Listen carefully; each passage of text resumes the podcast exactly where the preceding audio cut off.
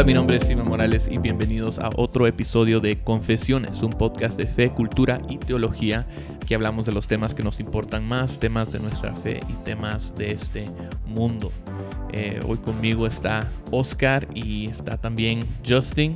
¿Qué tal Eh, Justin? ¿Qué tal Steven? Eh, Oscar Burkholder y ¿Cómo? Justin Morales. sí. Eh, Justin eh, tiene un nuevo corte de pelo. Se mira Sí. muy... Pues es, es el mismo Pues, corte de pelo, solo me no mucho tiempo en notado, hacerlo. Ajá. ¿Qué detallista sos, Steven? Sí, Sí, y yo no Oscar, notado. eh, hoy no, no, no- sí, te- hoy No, mejor no, te voy a prestar mi gorra. Gracias vos. Si tan solo no, podrían broma, ver a Oscar hoy. ¿Vos qué Ha tienes? sido un día largo. Solo porque no Sí. me eché... ha sido un día Y son las 11 de la Son las mañana. 11 de la mañana. No, pero ¿cómo están, mucha? Bien, bien cansados. ha sido un día largo. O sea, Pues, que todavía sí. estás levantándote como a las 4 de la mañana, ¿o qué? Así vos. Tengo que ir a dejar a- al chiquito al colegio, entonces para no agarrar tráfico, nos levantamos súper temprano, nos vamos antes y esperamos a que abran. Y obviamente tampoco cargas todas tus di- diapositivas porque trajiste tu enorme ladrillote de cargador. Pues por enorme que parezca, pues todos lo usan. Ya lo usó Steven, ya lo usaste vos. Yo no lo he usado. Bien. Yo me ¿De qué a está usarlo. Del, del cargador. cargador, Ah, del- de la batería esa. Sí, de que parece, no sé qué, Sí, sí. bomba. Sí, eso es eh, contenido genial para un podcast, mucha. Eh, sí, aquí estamos viendo esta... Vamos, vamos a subir una foto en, en los show notes. Véanlo. ¿o no? Eso se puede hacer. Cabal, cabal, cabal. Bueno, mucha, hoy que Justin se estaba Tenías que cortar rápido, ¿no? Sí. Ya no podíamos alargar ese tema más. Cabal. Sí, no, no estamos muy creativos hoy con el, con la conversación de nada. los primeros cinco minutos, entonces a los dos mejor entremos de un solo al tema. Démosle, pues. Eh, eh, en Reforma tenemos algo que llamamos iniciativas. Eh, ¿Alguien podría explicar, alguien de la clase podría explicar qué son las iniciativas en Reforma? Las iniciativas son, eh, son lo que tal vez históricamente se han llamado ministerios, por decirlo así. Hemos preferido el término iniciativas porque ministrar bíblicamente es simplemente servir. Entonces, cualquier persona que está sirviendo está ministrando en ese sentido. Iniciativas son las maneras particulares en las que nosotros estamos sirviendo eh, nuestra ciudad y cumpliendo con nuestra misión como iglesia. Y estas iniciativas incluyen algunas cosas que son un poquito más em, dedicadas a ayuda social, algunas cosas que son eh, más enfocadas en el discipulado de ciertas demográficas. Entonces, tenemos la iniciativa de niños, tenemos una iniciativa de- para, para las mujeres, tenemos una iniciativa para una ciudad aquí cerca, una comunidad cerca que se llama Betania, una iniciativa de, eh, de capacitar a la iglesia en cuanto al, al cuidado del huérfano. Em, entonces, tenemos estas diferentes iniciativas y hacen esas diferentes cosas. Muy bien, Justin, 10 puntos. Gracias. Eh, no, pero que queremos hablar de estas iniciativas, no, no, no tan en, en general, pero queremos hablar de, en particular eh, de por qué incluimos dentro de esas ini- iniciativas o ministerios. Eh, particularmente hablaste de, de uno para servir a la comunidad en Betania y uno para servir a- a- en, el, en el cuidado al huérfano que estos típicamente no son ministerios de una iglesia, ¿verdad? Sí. Porque muchas veces hablamos del ministerio en la, en la iglesia y a qué nos referimos. A la, la prédica, a La música. la música, la-. Todos quieren los servir en la niños, música. Sí, tal- vos, es cierto. eh, la consejería, tal Sí. vez. Eh, hay tantas como que maneras. Luego ministerio de parejas, ministerio de... Ministerio de matrimonios. Solo de hombres, solo de hijos, mujeres, cabal. de de jovencitas, oración, gente- de muchachos, Gente zurda, gente derecha. gente... Sí. Cabal, O sea, hay un ministerio para todo, pero casi como que todo, casi como que es algo dentro de la iglesia. Son ministerios para servir dentro de la iglesia, no tanto para servir afuera. Y parte de las iniciativas cuando comenzamos Reforma, eh, vimos que había una necesidad, eh, no, no solamente dentro de la iglesia con las personas que, que estaban llegando eh, a nuestra bodega, sino que hay una necesidad verdadera y muy real afuera. Sí. Eh, y queremos hablar un poco de, de eso, porque eh, como iglesia eh, no solamente tenemos un enfoque eh, interno a servir a las personas que, que llegan y tener, y sí tenemos un- una iniciativa, un ministerio de música y de alabanza y también de, de niños y jóvenes, adultos, sí. ajá, todo eso. Pero también queremos enfocar, también queremos darle un enfoque especial a, a servir hacia afuera. Eh, y esto es parte de nuestra visión como iglesia. Queremos hacer eh, madurar, multiplicar discípulos centrados en el Evangelio que transforman su entorno, que ayudan a transformar su comunidad en la, que, en la comunidad en la que Dios nos ha puesto. Entonces, em, hablemos de esto un, poco porque em, creo que muchas veces hablamos del trabajo o el servicio, el desarrollo social, comunitario, como algo que solamente se hace eh, a través de otros ministerios, no, necesariamente la iglesia, sino que organizaciones para eclesiásticas, ONGs, ONGs eh, como que ellos son los que deberían encargarse de, ayudar a los pobres o cuidar al huérfano o, desarrollar ciertas comunidades. Y la iglesia debería preocuparse más por cosas espirituales o religiosas o, qué sé yo.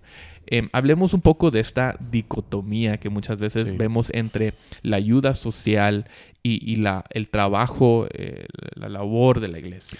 Sí, bueno, yo creo que nosotros sentimos mucho este dilema em, al principio y aún antes de plantar Iglesia Reforma, porque nosotros estábamos diciendo, bueno, en, en Guatemala hay eh, supuestamente más de 40 mil iglesias y yo creo que, yo no sé si todas esas son registradas o no, pero hay un montonazo de iglesias. Y al mismo tiempo, Guatemala tiene cifras muy altas de violencia, tiene cifras muy altas de pobreza, tiene cifras muy altas de, orfandad, tiene... Corrupción. Hay, sí, corrupción, injusticia. Em, y la pregunta que muchas personas hacen es, bueno, ¿dónde, dónde está la iglesia? Em, eh, y lo que eso ha llevado a otras personas a decir es, dejemos de enfocarnos entonces tanto en plantar iglesias, hay que crear otras iniciativas quienes van a ayudar a, eh, estas, estos temas de ayuda social, quienes van a ayudar a aliviar la pobreza o van, a, van a confrontar la violencia.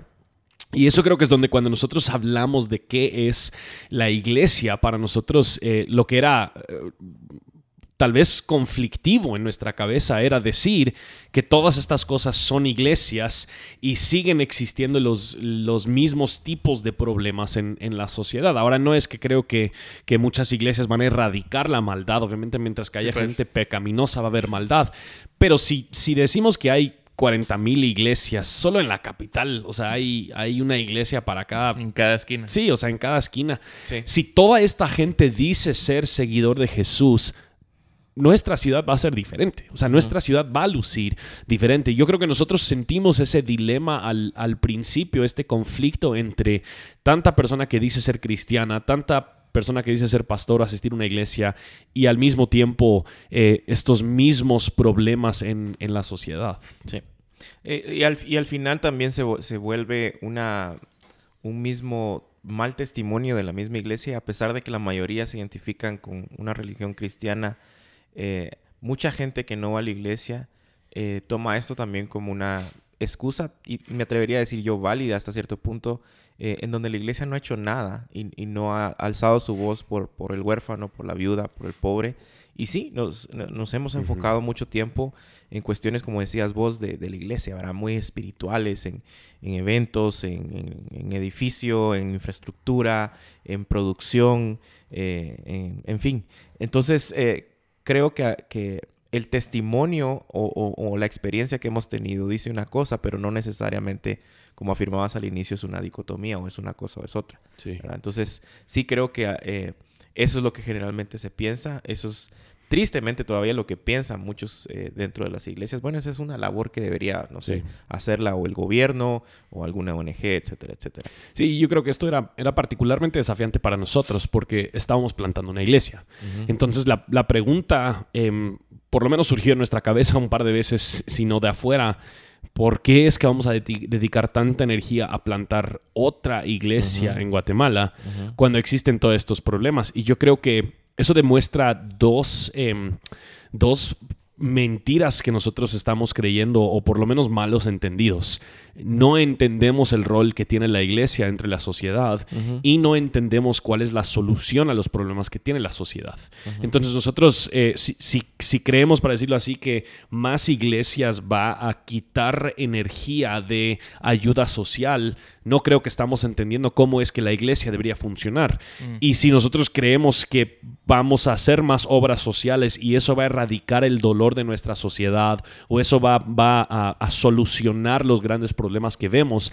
No estamos entendiendo la importancia del Evangelio, la importancia de iglesias locales en nuestra sociedad. Entonces se crea esta falsa dicotomía entre la iglesia, lo que hace la iglesia y las necesidades que tiene la sociedad y las soluciones que se proveen para esas, esas necesidades. Al final hay, entonces hay, eh, según lo que estamos diciendo, hay muchísima confusión en cuanto a cuál es la misión de la iglesia. Sí, ¿Verdad? Queremos eh, sentarnos y, pretender que es una empresa y entonces idear alguna eh, fraseo con una visión o misión bonita que suene bien eh, y que no necesariamente tiene que decir algo malo o dicen cosas malas, pero al final la misión ya está dada. Sí. O sea, está en la palabra de Dios. Entonces, es precisamente eso lo que pasa, que, que, nos complicamos mucho y una y otra vez lo decimos, la iglesia se ha complicado mucho al entender cuál es, cuál es su misión, cuál es la misión de la iglesia. Sí, y el problema que vemos muchas veces es que las mismas iglesias, em, su, misión se vuelve sí misma, o sea, crecer ella, misma. Eh, eh, su misión es mantener el,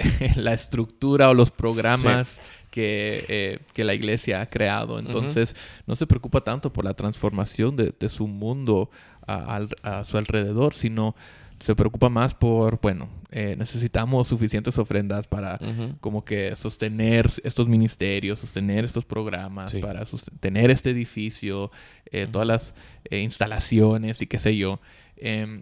En lugar de tener un enfoque em, e, a, su exterior, hacia afuera, de servir y amar. Y, y, esto lo que vemos es el, patrón que vemos en, en el Nuevo Testamento, en, Hechos 18, 19, creo que, eh, cuando eh, vemos que Pablo llega a Éfeso y, predica la palabra, predica el Evangelio y las cosas en esa ciudad empiezan a cambiar eh, de tal modo que ahora hasta los, los artesanos de esa ciudad se están quejando porque nadie está comprando sus, ídolos.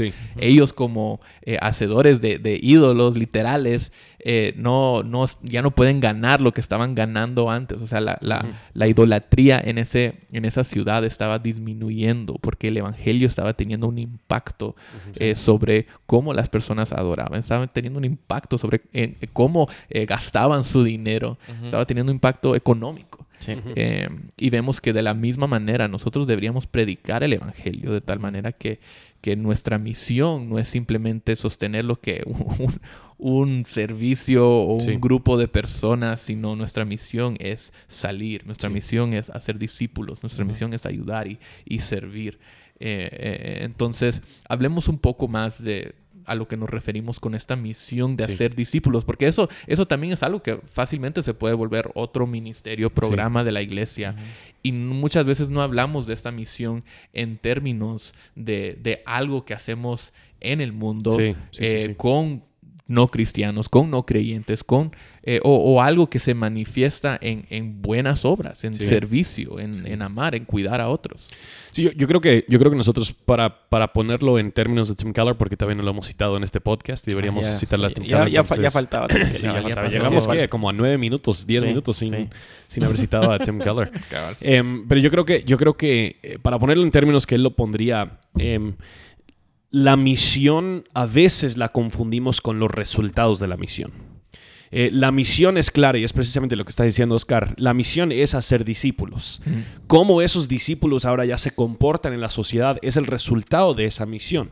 Pero la iglesia tiene una misión y su misión es muy clara. Su misión es invitar a personas a creer en Jesús y crecer en Jesús para que se parezcan a Jesús. Es hacer discípulos de Jesucristo.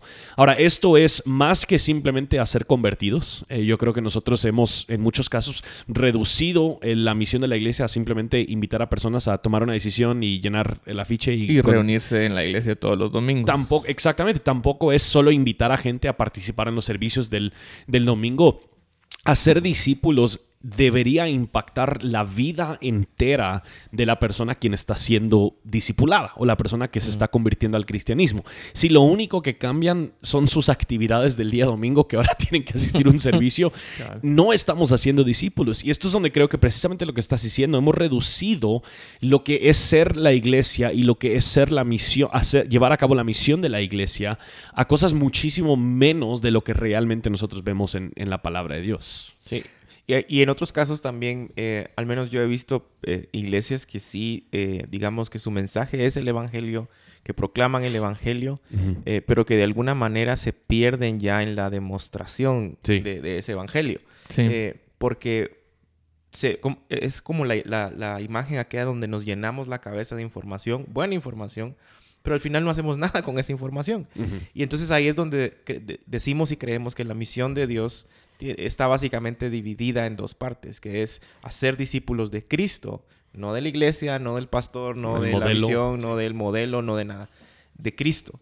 Y esos discípulos de Cristo salen a transformar y a amar como Cristo nos amó, a servir como Cristo nos amó. Entonces, eh, es, esta misión tiene como dos caras, digamos, ¿verdad? Y muchas, muchas veces a veces podemos quedarnos o solo, tal vez la mayoría se ha quedado ni- sin ninguna, Sí. pero algunos se pueden quedar solo con una, que es la proclamación del Evangelio y proclamarlo y, y estudiar y profundizar en la palabra.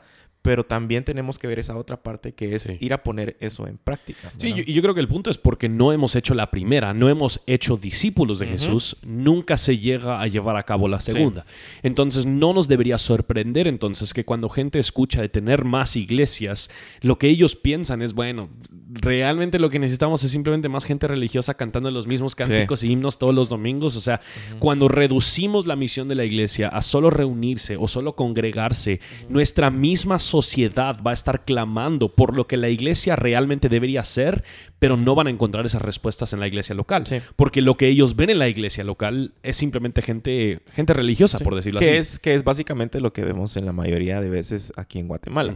Gente muy religiosa que va el domingo, canta, eh, tal vez se sabe un par de, de versos, sale y ya, con eso Todo lo puedo en Cristo cumplieron. que me Sí, todo fortalece. lo puedo en Cristo que me fortalece. Salieron de la iglesia y eso es todo, ¿verdad? Ya su vida de lunes a sábado ya es completamente diferente, no tiene nada que ver con, con cuestiones religiosas. Y, y es por eso también que entonces la misma sociedad empieza a buscar en otras cosas que no es la herramienta de Dios para, las, para el mundo, que es la iglesia, empieza a buscarlas en el gobierno, en las ONGs, en, en los gringos. En- Gringos. los Eh, por cierto. Justin, te- necesitamos por dinero para... Justin, eres gringo. Pero Sí. empezamos a buscar en otros lados cuando realmente, como decías, dijimos al inicio, no es una dicotomía. Es la iglesia la que debería de estar eh, alzando su voz y haciendo... Y esto, Sí, esto, lo, esto lo observé em, hace un tiempo. Estaba en unas reuniones de. Mm, Mejor no digo específicamente dónde- dónde está. ¿Con quién vos? ¿Dónde, Estaba dónde- con- dónde- dónde estaba? No creo que estén escuchando, pero mejor no lo digo. Em, pero eh, estaban teniendo una reunión muy burocrática acerca de, de sus iglesias y cómo se iba a llevar a cabo y qué se iba a hacer. Y estaban debatiendo temas de muy poca, muy poco peso eterno, digamos. Eh, yo me subí a Como de, ¿qué mi- color va a ser la pared, por Cosas así, cosas Como así. la reunión que pidió Steven cuando Ah, la gran, sí, ese Steven, sí. O sea, se preocupa por cosas de ¿por muy poco peso atacando? eterno. Pero ahora tenemos las pared paredes café. que Steven quiere. El punto es, yo me subí a dar mi taller sin necesariamente eh, pensar mucho en el contexto en el que me estaba. Y mi primera pregunta es, bueno, ustedes cuéntenme cuál es la misión de su iglesia. Y empezaron. Nadie sabía. Nadie sabía. O sea, callados. Y me dio un poquito de tristeza y dolor, pero es precisamente este asunto. Cuando la gente en nuestra sociedad asocia o piensa en la iglesia, lo que piensan es en eso. Es, es en sistemas, es, en estructuras, es en el edificio, es en los servicios, es en las cosas que sucede dentro de las cuatro paredes. Y esto es donde yo creo que reta qué es la iglesia. La iglesia es la comunidad de personas quienes están siendo transformadas a la imagen y semejanza de Jesús. Sí, y, creo que eso es algo que nosotros teníamos eh, que primero que entender y creer eh, para plantar una iglesia, para plantar iglesia reforma.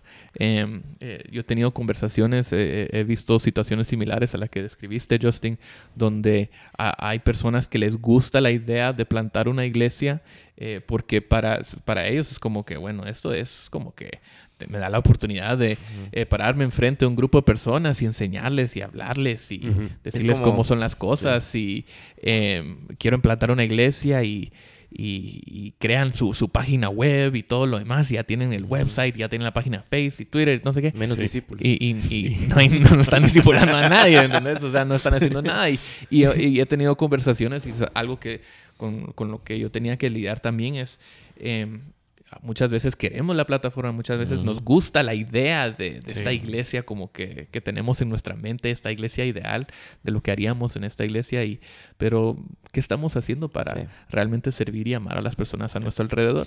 Es, como tener esta idea del, del, carro de tus sueños, ¿verdad? Como el, no sé, cualquier carro, carro, un Lamborghini en donde vas a entrar y todos te van a ver y vas a ser reconocido. Y le vas a dar siete vueltas. Y pues, le vas a dar siete vueltas. Esa historia no la vamos a contar.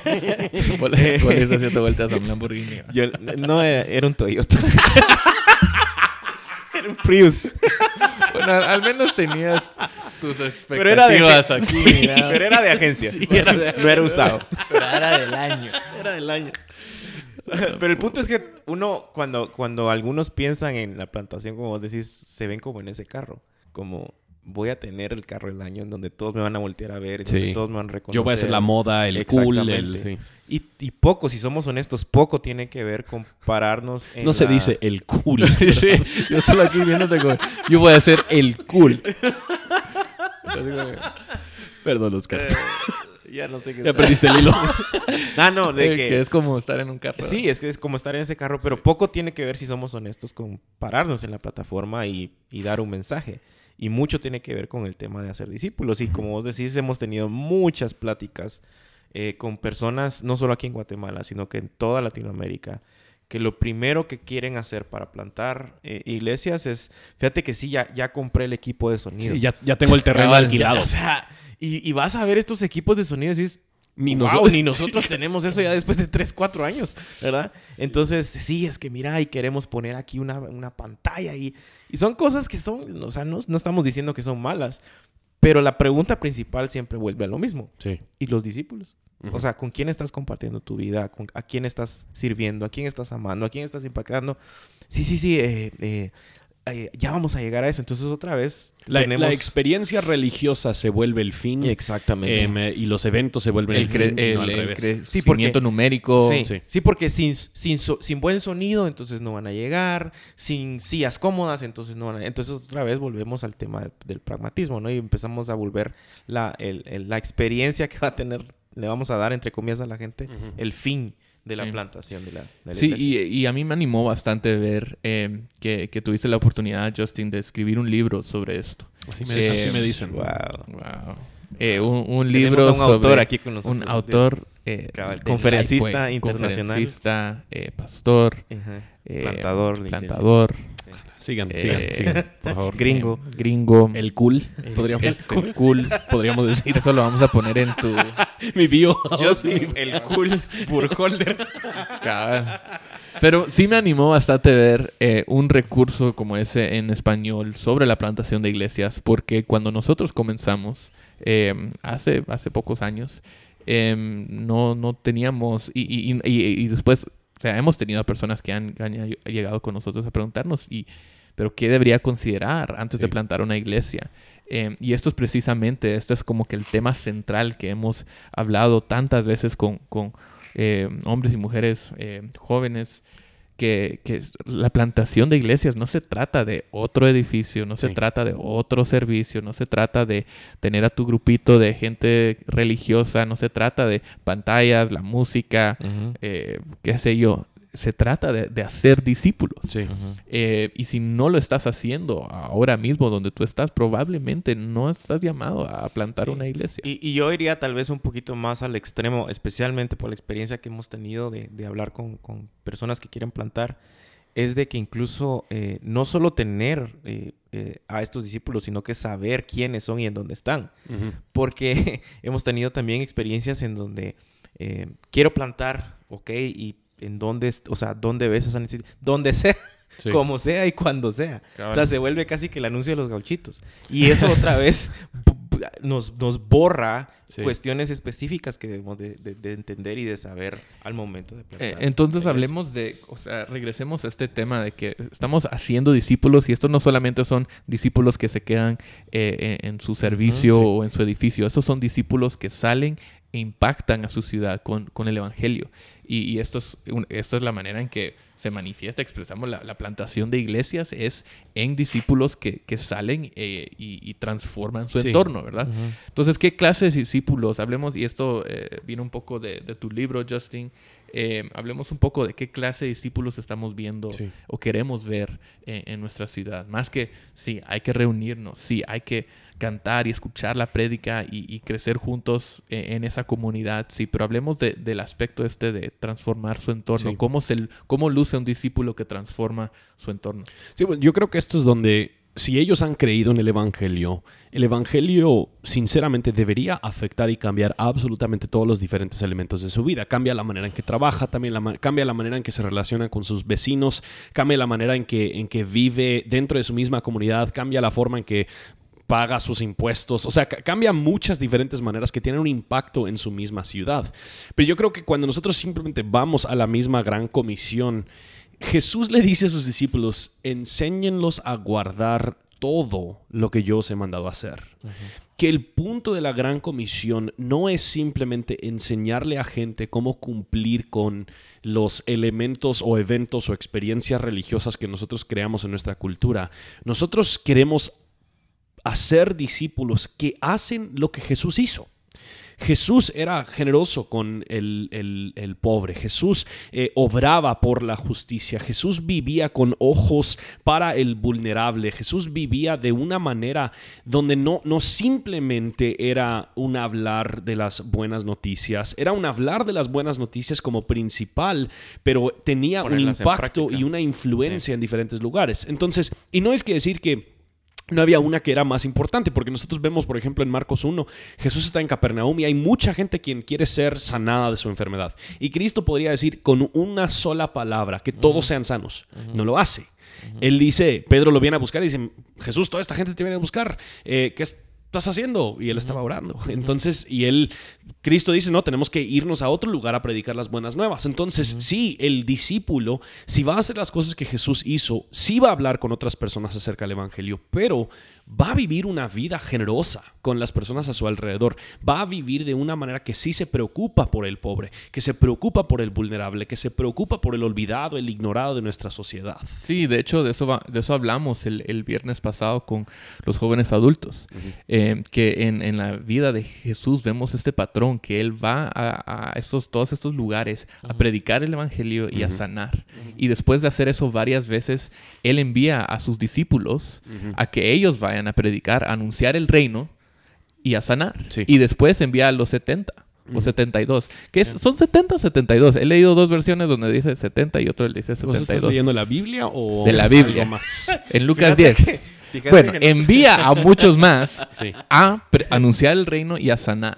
Eh, y eso no quiere decir que, que ahora nosotros tenemos el ministerio de sanidad o qué sé yo, pero sí, sí quiere decir que Jesús está preocupado eh, Una preocupación por los que sufren. por los que sufren y que en, en- en anunciar el reino, Él no solamente an- lo anuncia, pero demuestra, lo demuestra a través de, Sí. de sanidad, que significa restaurar. Y, y yo creo que eso es un punto bastante importante que nos da el balance que la iglesia debe de tener en estas cosas.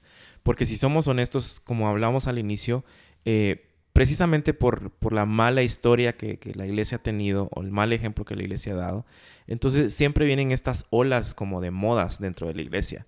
Y, creo que eh, en este tiempo todo el tema de justicia social eh, es, muy importante, está por todos lados, pero muchos creen, como hablábamos al inicio, que entonces, así como lo hizo Jesús, es importante preocuparnos por estas personas, obviando Sí. todas las cuestiones religiosas del Evangelio y por qué eso no funciona. ¿verdad? Y entonces ahí cometemos el primer desbalance. O el otro desbalance es eh, atendiendo con las cuestiones de la iglesia como congregación, como plantación y obviando lo que está pasando afuera. Entonces, esos dos desbalances son mortales para la iglesia porque no podemos ir con alguien que necesita ayuda sin el evangelio. Sí. ¿verdad? Hay una, nunca se me va a olvidar una frase y es bastante fuerte y, y- y a, y a mí me cayó muy pesada la primera vez que lo oí, pero meditándola tiene mucha razón. Alguien me lo dijo una vez y me dijo, si yo no le predico el evangelio a estos niños a las que yo les estoy trayendo eh, comida, probablemente voy a ver a muchos niños con la pancita llena, pero en el infierno. Entonces, el, el- el- el- entender de que van de la mano, y por eso decíamos que, que la misión de Dios son estas dos cosas juntas, primordialmente, por, por, por- por Sí. supuesto, la predicación del Evangelio, pero de la mano con la, Sí. la misericordia, ¿verdad? Sí, esto es donde si nosotros estamos haciendo discípulos de Jesús, Entonces ellos van a A guardar las cosas que Jesús los ha mandado a hacer. Una de las cosas que Jesús nos manda a hacer y nos lo manda de la manera más clara y más obvia es amar a nuestro prójimo. Cuando Él habla de este elemento, Él explica la historia del buen samaritano, que hubiese sido muy chocante para la audiencia que lo estaba recibiendo, de que el héroe de esta historia era alguien quien estuvo en conflicto con los judíos que lo estaban escuchando y Él se sacrifica por esta persona que hubiera considerado su, su enemigo en cierto sentido. Entonces que nosotros como cristianos, si vamos a guardar las cosas que Jesús nos ha mandado a hacer, nosotros vamos a vivir pendiente de las personas que están a nuestro alrededor, o para decirlo de otra manera, vamos a estar pendiente de nuestra ciudad y sus necesidades. Y nosotros vamos a vivir de una manera que está eh, obrando no simplemente para hacer, para pro- proclamar el Evangelio, sí proclamamos el Evangelio y vamos a estar atendiendo estas, estas necesidades también. Creo que otro extremo que muchas veces, otros dos extremos en, en los que podemos caer muchas veces, tiene que ver con el, con el tema de hacer buenas obras. Em, a veces podemos tener un enfoque tan, tan enfocado en la gracia que decimos, bueno, somos tan, o somos tan pecadores que no podemos hacer nada bueno, entonces, eh, o, o la gracia puede cubrir cualquier, eh, cualquier pecado, entonces eh, no queremos como que...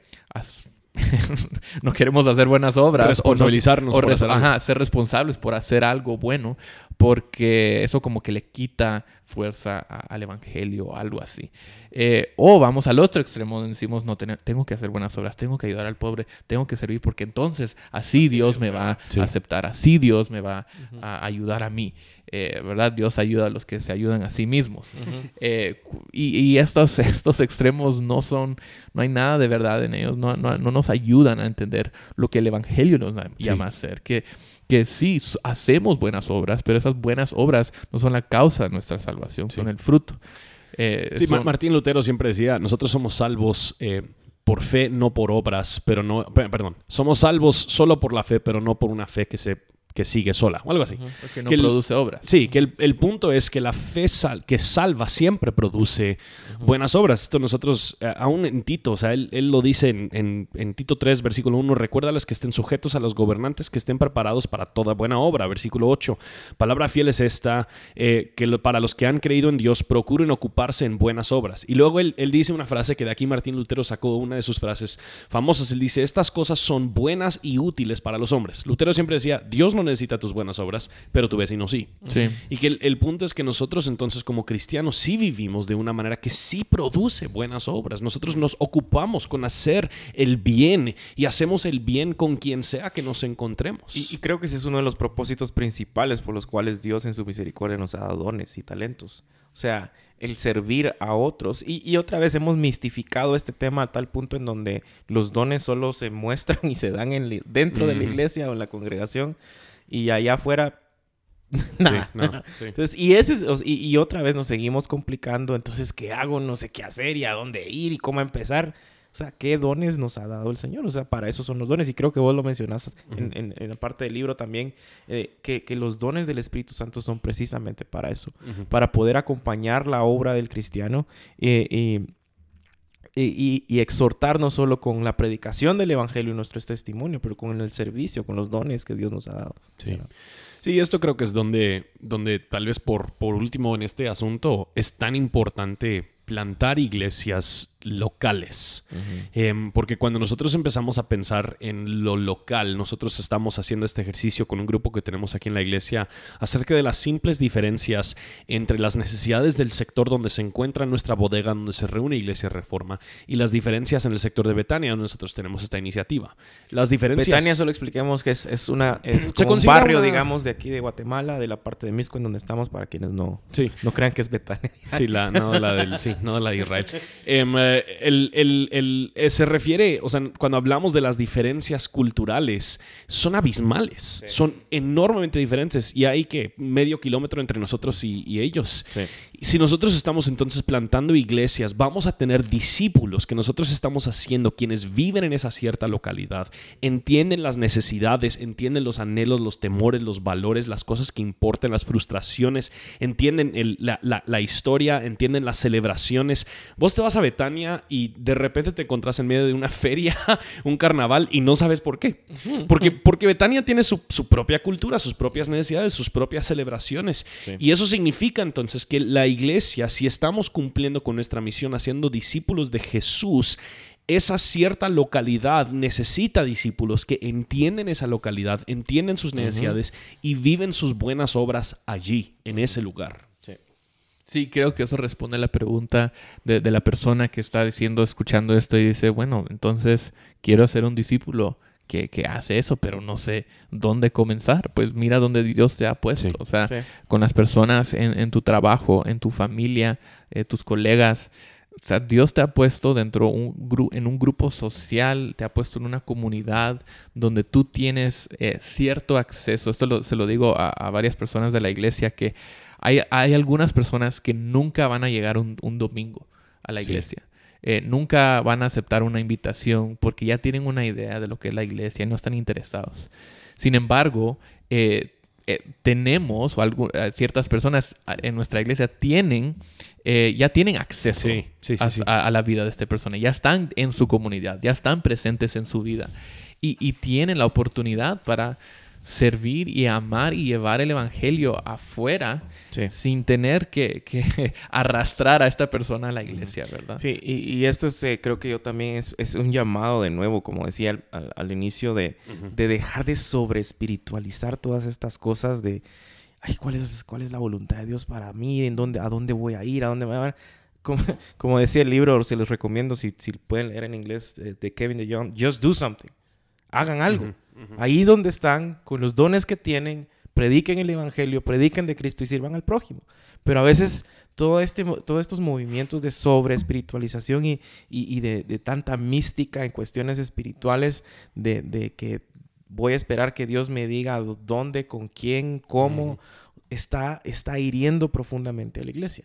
Hagamos algo en dónde estamos, con quiénes estamos, con los dones que tenemos, eh, prediquemos el evangelio, ¿verdad? Y sirvamos a la, a la- Sí. a la comunidad, ¿verdad? Sí, y en, y en ese sentido yo creo que es donde llegamos a la, a la conclusión de que más iglesias es bueno para la sociedad. Claro. Eh, aun si simplemente lo ponemos así en términos prácticos, más iglesias que son verdaderamente iglesias y que están verdaderamente haciendo su misión es muy bueno para la sociedad. Y ahí dijiste algo, algo súper importante, especialmente Gracias, en nuestro gracias. Yo, contexto. yo- yo también pensé que era súper importante. Eh, eh, y creo que también lo mencionas en el libro, creo que mencionas a Jared Wilson, si, si no estoy mal, en donde él menciona que hay iglesias que pueden tener mucha Ujú. gente, de estar llenísimas, Sí. y que no deberíamos de confundir eso con, con Con un éxito, éxito, sí. ¿verdad? Eh, que al final eso no determina el éxito y también fue parte del sermón, de tu sermón el domingo. Eh, entonces, no confundamos el hecho de que porque hay muchas congregaciones, mucha gente congregada, Sí. realmente hay mucha iglesia. ¿Verdad? La verdadera iglesia es la que va a provocar esta transformación eh, a través del evangelio y sirviendo al, al Sí. prójimo. ¿verdad? Cabal, cabal. Entonces, si te interesa este tema y te gustaría eh, saber más o leer más o aprender más, te recomendamos el libro sobre la roca. ¿Cómo es? Un modelo para Iglesias que plantan iglesias. iglesias que plantan. Escrito por Justin Burkholder. el Cool Burkholder. Holder. O si no, pueden ir a justinburkholder.org. Sí, Soy- yo soy, sí, punto soy, una organización. Una... Dejaste de ser de una persona. Es que alguien ya tenía .com, muchacho, yo no sé. Ah, Y creo que quería mucho dinero para comprárselo y yo no, no, no quiero No, pagar dinero. esas cosas. Pero en cuanto Justin nos consiga unas copias, vamos a, a regalar Cuando, algunas cuando- aquí. cuando Justin nos regale su libro. regale sus- No pensamos comprarlo. Eh. Eh, no, pero vamos a, a rifar tal vez algunas Está bueno. en- aquí en el podcast. Entonces, quédense eh, sintonizados. Pendientes. Pendientes. Pero bueno, esto ha sido Confesiones. Gracias mucha por otra conversación. eh, y nos vemos en la próxima. Nos vemos. Sí, hasta luego.